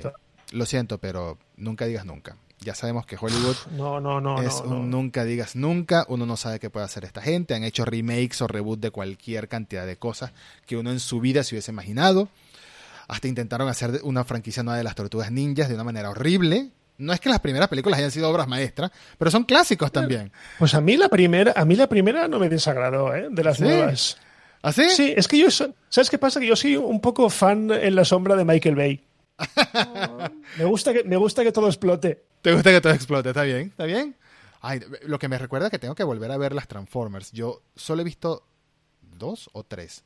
Nunca he visto el resto. enca- A mí, a mí me encantan, ¿eh? A mí es que me encantan los Transformers, pero Yo- las películas no. Es, es uno, es uno de mis placeres culpables. Es mi placer culpable porque además, eh, en este caso, la música me encanta. La música de Transformers, de la, de la, sobre todo de la trilogía primera, Sí. me encanta. O sea, es, o sea, los personajes me dan ganas de, de- de darles hostias hasta, hasta. O sea, a mí a Shia LaBeouf este es que, de verdad, me da tanto asco. me da tanto asco. Pero da igual, me gusta porque. No sé, es que no sé qué tiene la película que me hace. Es placer culpable. Ah, está bien. Hay películas que uno las ve por disfrutar y por reírse un rato. Y Michael Bay, y Michael Bay tiene. O sea, todos son placeres culpables, menos La Roca, que es buenísima. Michael, Bay sabe hacer, es- Michael Bay sabe hacer entretenimiento. Eso sí. Y 100%. Armageddon, Armageddon es, mi, es una de mis películas. O sea, yo lloro siempre que veo Armageddon, porque Bruce Willis nos salva a todos, coño. Sí. Es que eso, es- eso es maravilloso. ¿Dónde está Bruce Willis ante esta pandemia? Es lo que yo me pregunto. Efectivamente. ¿Dónde está? Bueno, ya vi por ahí un video viral que no se quería poner una mascarilla, así que Bruce Willis no, no ha envejecido para bien, lamentablemente. No, eh, me ha hecho la jungla de cristal 4 y 5 y 6 y son una, y son una mierda. O sea que- ¿Qué se puede comparar hoy en día con Back to the Future? Nada. es que, como película de viajes en el tiempo, yo es, para mí es perfecta. Sí. O sea, no, yo, yo creo que no ha habido otra película de viajes en el tiempo tan perfecta como esta. Y luego, una aventura así tan, tan ligera, pero al mismo tiempo tan profunda, Sí, es que ¿no? la, a día de hoy, la disfrutas con la edad que tengas. esto es, esto es comentario de polla vieja, pero eh, eh, ya no hacen películas como... Ya no hacen películas ¿Cómo como regreso? Ya no- es verdad, ya- ya es no. verdad. Creo que tienes razón. O sea, no, no es lo mismo. Y hay, hay, hay joyas que serán insuperables y este me alegra que esta haya quedado como una trilogía que no, no, no la han tocado más. Sobre todo porque ha envejecido muy bien. Claro, es como siempre quedó, o sea, como siempre eh, debió de, de quedar Indiana Jones, por ejemplo. Y están haciendo otra. Están haciendo otra. Afortunadamente regresa Harrison Ford. Vamos a tenerle un poquito de esperanzas como... Yo lo voy a ver así, mira, como la despedida de Harrison Ford del personaje. Vamos a verlo. por- Sí, yo, yo lo que espero es que George Lucas esté muy lejos de la sala de guionistas, pero muy lejos. Muy, muy, muy, muy, muy, muy. Aunque le llegue la papada, pero da igual, él no, él lejos. Está bien, está bien. Pero no lo sé, hay, hay, hay sagas de todo tipo que han intentado revivir, incluso contratando a los mismos actores. Tenemos el caso de Terminator, por ejemplo, que siguen y siguen y siguen intentándolo. Y, Y que no está mal, la última película no está mal. la última película no está mal, la verdad que no. No sé si es el hecho de volver a ver a Arnold y a Linda Hamilton juntos otra vez ahí. La han, la han eh, apedreado injustamente. Sí. ¿Sabes Porque cuál? La mala, la es la anterior. La mala es Génesis. de- La de Calici, sí. La de Génesis es insoportable, la de Calisi, es insoportable esa película, pero la otra está bien. está bastante bien, es muy entretenida y, y tiene buenas peleas, tiene buenos efectos, tiene un buen villano original, lo cual cuesta mucho porque el de los nanobots de Genesis fue horrible, pero este que se podía dividir en dos partes y hacer el esqueleto por un lado y el otro por el otro. A mí me pareció muy interesante todo eso, de verdad. Me pareció muy interesante. Pero mira, ahora, pero se pegó una hostia.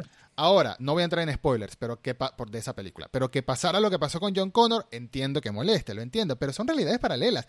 Y es una ciencia ficción, es una película, por Dios, no nos lo tomemos tan a Y es pecho. que, y es que eh, Edward Furlong está hecho una puta mierda. También, también. Es que no, es que no pueden, no pueden coger porque está hecho Volvo. Está, está destruido, sí, sí, es como, es como Muy, lo que le muy destruido. Está, está igual de destruido que, que Jake Lloyd, el de Anakin Skywalker. Ese mismo lo iba a mencionar, el de la amenaza fantasma. También, ese, ese- Pero está, está, está jodidísimo, está muy mal, muy no, to- mal. no todos la pasan bien siendo famosos de niños, ¿sabes? Porque además ahora encima no lo van a contratar para Obi-Wan. Al otro sí, a Hayden Christensen sí, pero a él no. No, pero qué decir, creo que estaba hasta preso y todo por, por, por, Sí, sí, sí, sí, sí. Por hacer cosas. No vamos a decir qué cosas, pero por hacer cosas. Por Pero usar, la sí. fuer- por usar la fuer- por, por usar el lado oscuro. Por usar el lado oscuro, sí, sí, sí. Lamentablemente usó el lado oscuro y le gusta mucho el lado oscuro. En pre- diferentes presentaciones, posiblemente, en jeringas también le debe gustar el lado oscuro. Sí. Entonces, no, es una pena, pero eh, está destruido y no, no, no puede volver a la franquicia. No veo, no veo Se a pincha, Disney se pi- relacion- Se pincha, se pincha midiclorianos. Se pi- qué cruel, qué cruel. Se pinche de clarianos. Eh, no veo a Disney volviéndose a relacionar con él y tampoco veo a, a Edward Furlong volviendo como John Connor porque es que no. Escucha, yo no veía a, a Ewan McGregor otra vez como, como Obi-Wan, sobre todo porque despotricó muchísimo de, Despotricó de las películas. Muchísimo. Hay- es que creo que tiene que pagar sus facturas y al Hay- final ha dicho, es que hay un tweet por ahí, hay un tweet por ay, lo vi hace mucho tiempo, si lo pudiera encontrar. Hay un tweet por ahí que pone cuatro imágenes de cuatro titulares. Este, la primera es Obi-Wan, perdón, Ewan McGregor hablando malísimo de Star Wars, que ya no soporta a los fans, que en todo lado le quieren pedir una pose, una foto, una tal. Este, el segundo era el, el costo del divorcio de Ewan McGregor con su ex esposa. Y la tercera es, uy, estoy emocionadísimo de volver a ser de me, dejo, Obi-Wan. me, dejo, me, me dejo barba. Me a ver dejo si bar- así. A ver si así se fijan en mí. Esos divorcios son caros, ¿sabes? Entonces, pero, pero sí, a mí, a mí lo que están haciendo con Star Wars son, lo que están haciendo hoy con Star Wars es, es volver bien a revivir la franquicia. Sí, pero a mí, por no ejemplo, creo- Obi-Wan no me, no me interesa. O sea, a mí, por ejemplo, esa serie a día de hoy no me interesa. a mí me me interesa, interesa esa más- serie solo por una perspectiva. Por, en dos aspectos me interesa esa serie. La primera es que afortunadamente es una miniserie, no es que me la van a extender varias temporadas. Vamos a contar una historia cortita, creo que en seis episodios y ya. Y la segunda perspectiva es que, como fan de Star Wars que soy, me gustaría ver más interacción de Obi-Wan y Anakin cuando Anakin ya es Vader. Que tenemos muy poquito de eso. Tenemos nada más a Sir Alec Guinness brevemente hablando con, con, con Vader en, en episodio 4, con Star Wars. O sea, Sí. tenemos muy poquito. Pero quisiera ver un poquito más de eso. Yo me imagino que, que Vader va a salir ahí como algún tipo de conexión en la fuerza a la distancia, algún tipo de... Tiene que ser, tiene que ser así, porque además Maul no puede salir. Porque Maul ahí ya está muerto. Ahí ya está muerto. ¿Sí? ¿Ya está muerto ahí? Sí, porque mueren Rebels. Sí, pero ya cuando mueren Rebels, mm, podría Sí, pero salir. Rebels cuando es- mueren Rebels, pero- ya Obi-Wan está canoso. Ya tiene el Sí, pelo pero blanco. Rebels, pero Rebels es previo al 4. Quiero decir que, que se supone que esto pasa, creo que han Entre dicho 10 tres y años, cuatro. despu- 10 años después, pero pasan 10 años solamente. Entonces yo creo que... No necesariamente está Ma- muerto. Yo creo No. que Maul ya está muerto. Ojalá que no, ¿eh? Ojalá que no. No necesariamente está muerto, pero no vería a Obi-Wan encontrándose con Maul en Tatooine, sino hasta su batalla final en Rebels. Al- a menos que no se desarrolle toda la miniserie en Tatooine. No lo sé. Hay muchas posibilidades, pero me emociona. Yo por fin, después de... La, mira, es que la nueva trilogía de Star Wars... No tengo problemas con episodio 7 porque es episodio 4 rehecho. No tengo problemas con episodio 8 porque de verdad se atrevió bastante y hay muchas decisiones que tomaron. gusta. A mí me gusta mucho el episodio 8, excepto todo el tema del casino. El tema del casino me, me aburrió Bueno, eso demasiado. sobra, eso sobra todo. Eso sobra por completo. Y también hay que reconocer que por culpa de Poe Dameron, de Finn y de Rose es que los descubren porque Benicio del Toro da el dato y ahí es que se muere toda la resistencia. Así que esos son los tres culpables. Correcto. Así como le echamos la culpa a Star-Lord de todo lo que pasó con Thanos, Poe, Finn y Rose cierto. son los culpables de todo lo que pasó en episodio 8 Todo. al final. De la muerte de todas esas personas. Pero episodio 9 me mató, me mató tanto Star Wars. Me ¿Cuál? mató episodio ¿Cuál? 9. No, Episodio no, 9 no, no sé, no, Ah. sé, no sé de qué me hablas. no, es un fanfiction. Es un fanfiction. No me. Qué, des- qué desastre, qué desastre. Me mató favor, tanto el amor por Star Wars que cuando estrenó The Mandalorian yo la vi así como por, bueno, así vamos a ver. A mí me gustan los mandalorianos, siempre me gustó el traje de Boba Fett, no lo sé. el- Claro, pero es que a mí, a mí no, a mí no. O sea, tú imagínate que yo empecé a ver la serie diciendo, venga, va, vamos a darle una oportunidad a. Star Wars, pero a mí no me, a mí no me gustaba el Mandaloriano, o sea, los Mandalorianos me daban igual. Realmente, y eso que en Rebels. Sí, a mí me gustaron por Rebels. Porque en, Rebels, porque en Rebels está, o sea, por ejemplo, o sea, llevo soñando con que salga Sabine en, en The Mandalorian muchísimo tiempo, mucho más que Bo-Katan, o como se llame esta, o Sí, Bo-Katan. Bo-Kanan. Bo-Katan, Bo-Katan. Bo-Katan. Pero, Starbucks, pero Sa- Sabine, Starbucks. Sa- Sa- Sabine tiene que salir. O sea, Sabine- Sabine, preciso, tiene que salir. Sabine va a salir en la serie Ahsoka, 100% seguro, Por después favor, del final por, de Rebels. por favor, No, pero es que aquí- Ahsoka, sí que me emociona. sí. Ahsoka me emociona esa serie. Aquí estamos entrando en territorio spoilero de otras franquicias, pero sin decir muchos detalles, el final de la serie animada de Star Wars Rebels, por favor, todos, todos los que están primero, todos los que están disfrutando de The Mandalorian, vean Star Wars Rebels, porque no tiene pérdida. Es una serie fantástica, cuatro temporadas de una serie animada que desarrolla muy bien muchos personajes, da mucho contexto del universo de Star Wars y lo que es más importante, vamos a ver ahorita en live action continuación de, la- de historias de la serie.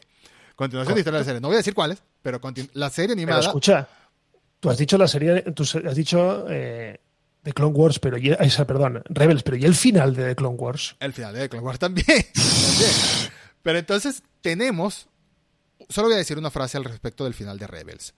Ahsoka y un personaje llamado Sabine, que es una mandaloriana, se van a buscar algo, ¿no?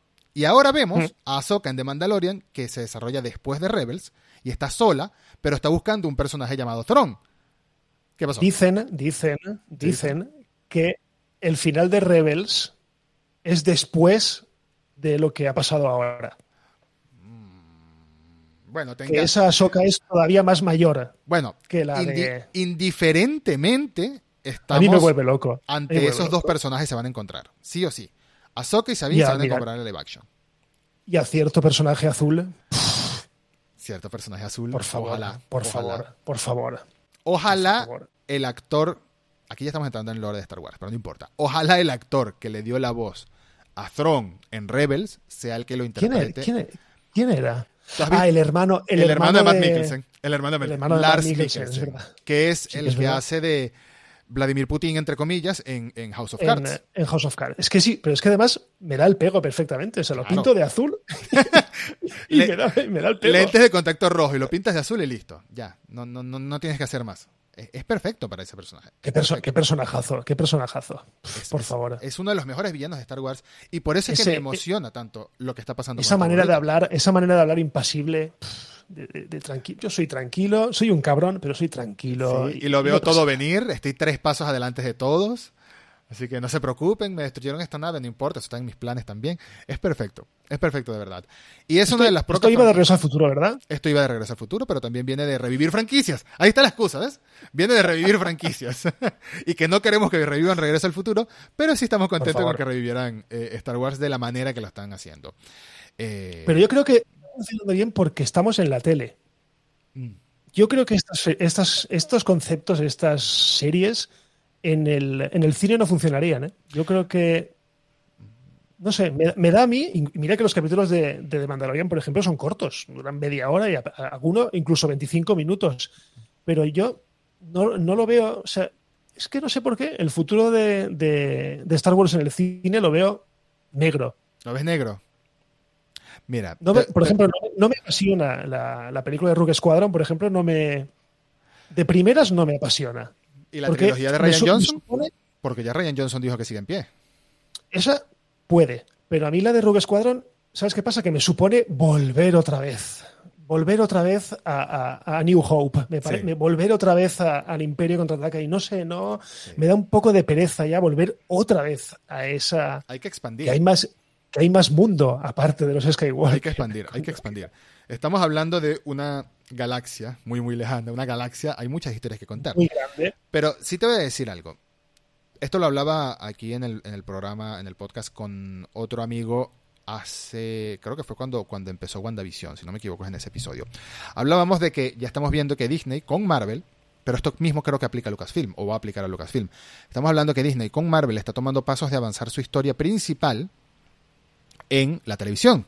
WandaVision, estamos viendo que está, no vamos a entrar en spoilers de WandaVision, tranquilos, pero WandaVision estamos viendo que está entrando en territorio de avanzar al universo de Marvel como tal.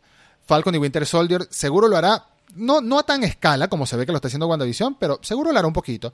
Loki te habla de multiversos, después tenemos eh, más series, tenemos más personajes que van a ir presentando, entonces para Sí, mí... va- She-Hulk, la de, la de, La de esta, la de Miss Marvel. Miss Marvel también. Entonces, para mí, eh, bueno, lo que hablaba con este amigo era de que se nota que Marvel va a dar muchos pasos de avanzar la historia en la televisión, en, en Disney Plus, y para el cine va a dejar como los mega eventos, ¿no? Algunos cruces de personajes, Pero, algunos pero eventos es todo, específicos. pero es todo necesario.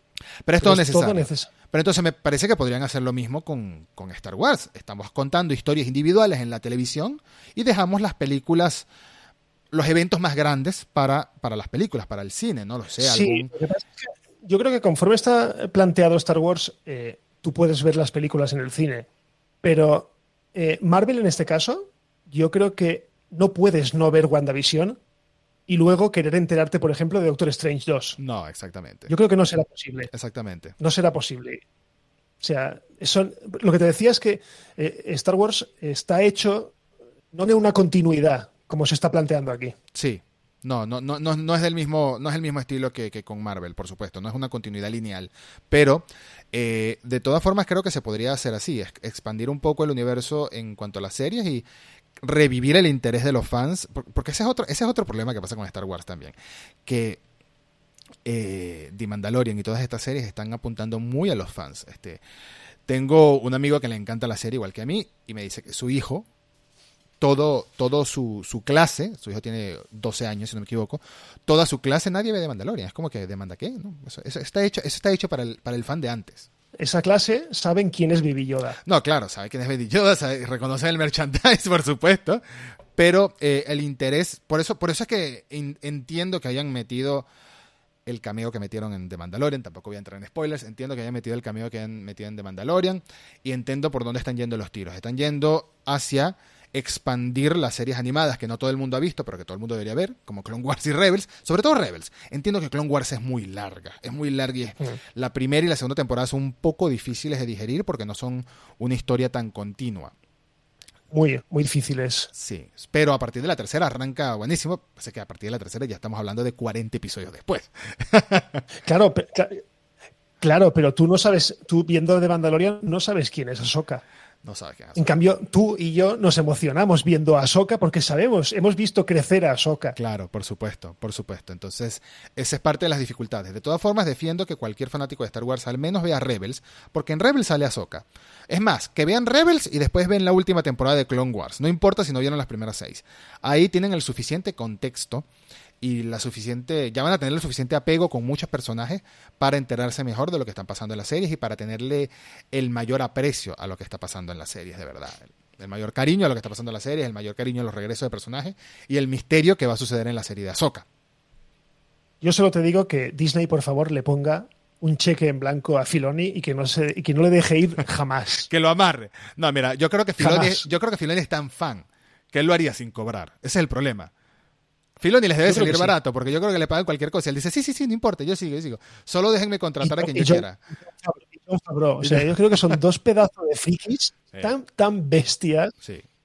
Y John Favreau es uno de los arquitectos de Marvel también, antes de que llegara Kevin Feige. Bueno, ya Kevin Feige estaba como productor, pero el que catapultó las primeras dos Iron Man y el que le dio el, el, el inicio al universo de Marvel como lo conocemos fue John Favreau como sí, sí, no, no, los pilares, los pilares, de, los pilares de Marvel son Favreau, eh, James Gunn, los, los rusos y, después por encima eh, Kevin Feige. Pero... Feige como titiritero.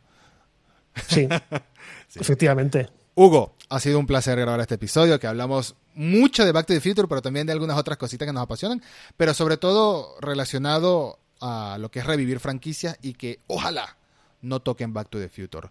Y el día que la lleguen a tocar, porque yo creo que es algo inevitable, lamentablemente, ojalá no salga tan mal. Pero ojalá no lo hagan, ojalá.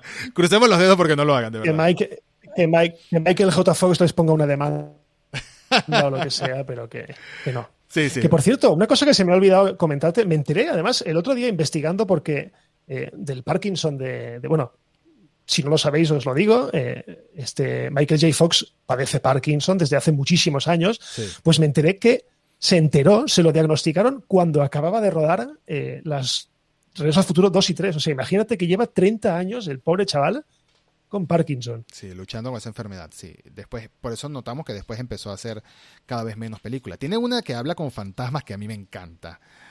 sí, agárrame, agárrame, esos fantasmas, que creo que es de Peter. no, no, es de Robert. A ver. Yo creo que es de Peter Jackson. Es de, Robert. Es de Peter Jackson, creo. sí. que es de Peter Jackson. O de Robert Zemeckis. No me acuerdo. Mm. Búscalo. Sí, sí, sí. Sigamos hablando como si lo sabemos todo. pero además, yo me acuerdo que ahí no, pero hizo una serie que se llamaba Spin City, que era de una. Claro. De un, de un City Hall, de un. Coño, de un ayuntamiento. Y me acuerdo que en los últimos episodios que salió, ya actuaba con la mano metida en el bolsillo. Sí. Sí, Peter Eso era Jackson. cuando- me acordé, no lo Peter busqué. Jackson. No lo busqué, me acordé supuestamente. Peter Jackson Vale. es del 96, ya tenía 6 años con Parkinson. Spin City la llegué a ver en Warner Bros., el canal de Warner, si no me equivoco. Y después hizo una que a mí me gustaba mucho. Era un poquito triste, pero a mí me gustaba mucho que ya era él grande hace poco, hace como 10 años, haciendo que ya tenía Parkinson y todo. Era una serie que él hizo. ¿Cuál? La, su- la suya, la La del suya, show de. Michael J. Fox. Esa, esa, esa. ¿Se llamaba Sí, así? ¿El show de Michael J. Fox? sí, el show, el show de Michael J. Fox. Sí, sí. Era muy bonita serie. Y además luego los cameos que hizo en, en The Good Wife y en The Good Fight, Claro. también glori- gloriosos. Pero por supuesto, él no puede actuar ya tanto como antes. eh, No, se ha, se ha retira- se ha retirado ya. Ya hizo un comunicado hace creo que un par de meses diciendo que ya ya es muy difícil. suficiente. Porque además creo que le estaba incluso afectando a la memoria. O sea, ya no podía ni acordarse de los guiones, entonces dijo que ya suficiente. Es muy triste, pero al mismo tiempo, al mismo tiempo tiene una fundación por, por en la lucha de, de- contra el El Parkinson. Parkinson. contra el Parkinson que este, tengo entendido ha ayudado a mucha gente y ha influenciado mucho, así que es un hombre comprometido con su causa, es un hombre que vive con enfermedades Mira, hace tres ha, ha décadas. ayudado, ha ayudado a, visibili- a visibilizarla muchísimo. Y a porque realmente, tú dime a qué actores o a qué gente famosa conoces con Parkinson. A nadie. Yo pienso automáticamente en él. Sí, No conozco a nadie más. sí, es así. Eh, pero bueno, ojalá, ojalá no toquen volver al futuro, que nos quede esa trilogía, porque lo bueno de esa trilogía es que incluso cuando ya pasó el 2015 y ya pasó el futuro del que nos hablaban, envejeció perfectamente, eso ya lo hemos dicho, envejeció perfectamente, eh, sigue estando, los, hasta los efectos siguen pareciéndome bonitos, todos los colores cuando sale el DeLorean y viajan al tiempo, no te, no te molesta, si no se ve muy anticuado ni nada, ¿no? Por ejemplo, en estos días que volví a ver Terminator, todas las volví a ver, desde las buenas hasta las peores, o sea, las dos buenas y todas las demás. Las dos y El medio buenas, Linda- a decir así. el pelo de Linda Hamilton en El- la primera. El pelo de Linda Hamilton en la primera es una obra de arte, debería tener su propia estatua, pero eh, más que todo cuando viene manejando el camión al Terminator y ya le han dañado un ojo y se nota que tiene una máscara mal hecha pegada aquí en el rostro. Pero bueno. ¿Cuál te gusta más? ¿La primera o la segunda? No, la segunda, por supuesto. Ahora, ¿Sí? esa, esa pregunta no te la puedo no. responder si me hablas de Alien. No te Yo puedo no. responder cuál me gusta más, si Alien 1 o si Alien 1 o Alien 2. Pero A mí para Alien mí, 2. es que no puedo. Son, son tan buenas las dos que te digo, paso. A mí, a, mí, a mí Alien 1 me daba mucho miedo. Alien 2 es más, Es acción. es más acción. Claro. Por eso. Es Y buenísimo. Terminator, me, y Terminator me gusta más la primera porque me da más miedo. Puede ser, puede ser. De sí. hecho, la, la 2 la dos para mí es como un remake de la primera, pero con dinero. Pero con dinero. Lo que pasa es que a mí me fascina desde que soy muy niño. Me fascina el T-1000. El T-1000 de Robert. Patrick me parece que es espectacular. Es uno de los mejores villanos que han hecho para, para la ciencia ficción. Es que es impasible, es, es, es que no siente. No siente. Bueno, claro, es un robot. Qué chulo. Tengo aquí con su tiro en la cabeza. Es, es impresionante lo bien que lo hizo. Sobre todo un actor que era, o sea, Robert Patrick eh, tenía sus músculos y eso, pero es muy esbelto, es muy flaco, pero era Sí, tan es- amenazador. La mirada. la cara, la, cara que pone, la, la mirada. El momento que te dice que no con el dedito. El momento que te dice que no con el dedito. O cuando está hablando por teléfono y, y- y clavándole la- el cuchillo, o sea, con, con el brazo al padre, por favor. Que, Sí. oh. Sí, entonces, te- entre las Terminator me gusta más la 2. Pero entre las Aliens sencillamente no me puedo decidir. Porque para mí Alien es una saga, la 1 y la 2 son perfectas. De principio a fin. Me encanta la onda de terror de Alien 1, que es una sola criatura persiguiendo y eh, la claustrofobia que sientes. Y creo, que, y creo que sale dos minutos en la película. si acaso, si acaso, sale muy brevemente. Y la 2, por supuesto, la reina, toda la evolución del personaje de Ripley, etcétera. Se- se- se- son, son dos de mis franquicias favoritas, junto con ya está. Depredador. ¿Y luego, ¿y luego qué? ¿De Alien? ¿Te refieres de Alien? Sí, sí, sí, sí. sí. Uf, ya, suficiente. Creo que Alien, Depre- Alien versus Depredador 1. Yo sé que me van a decir ¿Sí? "Es hereje, pero a mí me divierte esa película. Escucha, Me- pues a mí Prometheus, Prometheus no me desagradó del todo, ¿eh? Si no me desarrolló de todo, Alien Covenant prefiero olvidar que existe. Sí, correcto. Bueno. Totalmente. Ahora, en los cómics, en los cómics hay muchas historias muy buenas para, para contar. De hecho, si me voy a despedir con algo que no tiene nada que ver con Back to the Future, es recomendar una saga que se llama Fuego y Piedra, Fire and Stone. Te, Escucha, que te lo, escuché y lo busqué. porque, ya, porque ya lo has. No me acuerdo cuándo fue, pero ya, lo dije. Entonces es la segunda vez que lo recomiendo, pero tiene un pedacito de Alien, tiene un pedacito de Depredador, tiene un pedacito de Alien versus Depredador y tiene un pedacito de Prometheus. Es la misma historia, solo que se divide como en minisagas eh, centradas en ciertos personajes. Y son buenísimas, son buenísimas. Hay un omnibus que te cuenta toda la historia. Son buenísimas, de verdad. Búsquenlo en su proveedor digital o físico preferido y léanselo porque es una de las mejores historias de Aliens que van a leer y que ya no van a, no van a ver ninguna continuación, porque esa era cuando era la editorial Dark Horse y ahora sabemos que Marvel tiene, Marvel tiene todo. Próximamente Marvel nos compra a nosotros. ya ha dicho, no, no, pero ya ha dicho que, que, va a seguir la saga de cómics, ¿eh? Ya ha dicho que no, claro, que no lo va a abandonar. Tiene que hacerlo, tiene que hacerlo. De hecho, esta semana anunciaron, bueno, esta semana para el momento que publiquemos este podcast, que lo estamos grabando, perdón, anunciaron una nueva serie de cómics de Boba Fett que se ve buenísima. Así que... Sí, la, de, entre el episodio... Eh, 4, no, no 5 y 6. 5 y 6. Sí, porque sale con Han, con Han Solo en la, en la bahía de carga. Sí, sí, sí. Se, ve muy buena. Todo lo que es esta. Este, este es lo bueno de, de, de, todo este tipo de franquicias. Que comienzan siendo películas y después se expanden a un punto que tienes videojuegos, tienes cómics, tienes novelas. Eh, tienes y que te, y que te vuelves loco. Y que te, y que te vuelves y loco. te vuelves loco. Después te vuelves el típico friki que te dice: No, en realidad en el año 8 BY, después de la batalla de Yavin, se encontraron ciertas. como los, como los Que la, la, batalla de Yavin, yo toda la vida diciendo, ¿qué coño es la batalla de Yavin? Resulta que la batalla de Yavin es la, la del episodio 4. Sí, sí. Eh, eh, eh, y es un, es un antes y después para Star Wars. Te, te, lo marcan así en el calendario. Te, hacen, te hablan de X años después de la batalla de Yavin. Sí, es como, es como el año cero de, de, de, la, de la era cristiana, ¿sabes? Exactamente. Es lo mismo. Exactamente, exactamente. Eh, bueno, hasta ha sido todo por hoy. ya nos hemos extendido suficiente. Eh, ya hemos hablado de todo un poco, pero ha sido una charla muy amena, Hugo. De verdad, un placer tenerte aquí en el programa. Espero que regreses eh, más pronto que tarde. Y recuerden. Como quieras. Sí, de verdad, muchas gracias. Recuerden escuchar Las Cosas Random, que es el podcast de Hugo. Lo pueden encontrar también en Conda, lo pueden encontrar en Spotify y en todas las aplicaciones, ¿cierto? En todos los sitios. En todos, los, sitios. En todos los sitios, en todos los sitios, sí. Un día, un día baja a la radio, prendes la radio y puede que te aparezca ahí también. Y probablemente también esté allí. un placer, Hugo. Un placer a todos los que nos escuchan y hasta el próximo episodio. Hasta luego.